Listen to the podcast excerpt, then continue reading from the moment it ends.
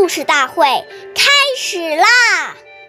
每晚十点，关注《中华少儿故事大会》，一起成为更好的讲述人。话说多不如少，唯其事，勿佞巧。岁月易流逝，故事永流传。大家好，我是中华少儿故事大会讲述人郭文波。今天我给大家讲的故事是《妙语救人》第四十三集。诸葛瑾是三国时期孙权手下的大臣，平时话不多，但常常在紧要关头几句话就能解决问题。有一次，校尉应墨被孙权误解，要被杀头，众人都向孙权求情。只有诸葛瑾一言不发。孙权问：“为什么子玉不说话？”诸葛瑾说：“我与应墨的家乡遭遇混乱，所以才来投奔陛下您。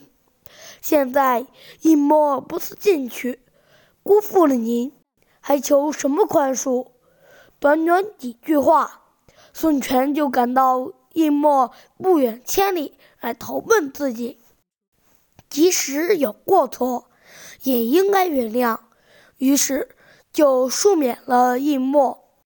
下面有请故事大会导师王老师为我们解析这段小故事，掌声有请。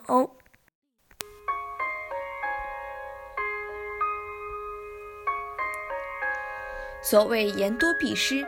如果你滔滔不绝，很多话还没有思考清楚就说出去了，结果就收不回来了。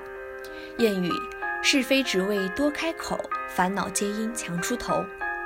人与人接触会有是非产生，就是因为话多，所以处事要少言慎行。在讲话之前，我们首先要想一想，讲这句话自己能不能够做到，能不能对这个话负责。如果我们说的话能够做到，能够负起责任，这才能够说。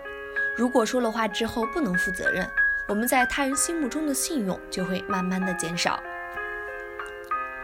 感谢您的收听，下期节目我们再会。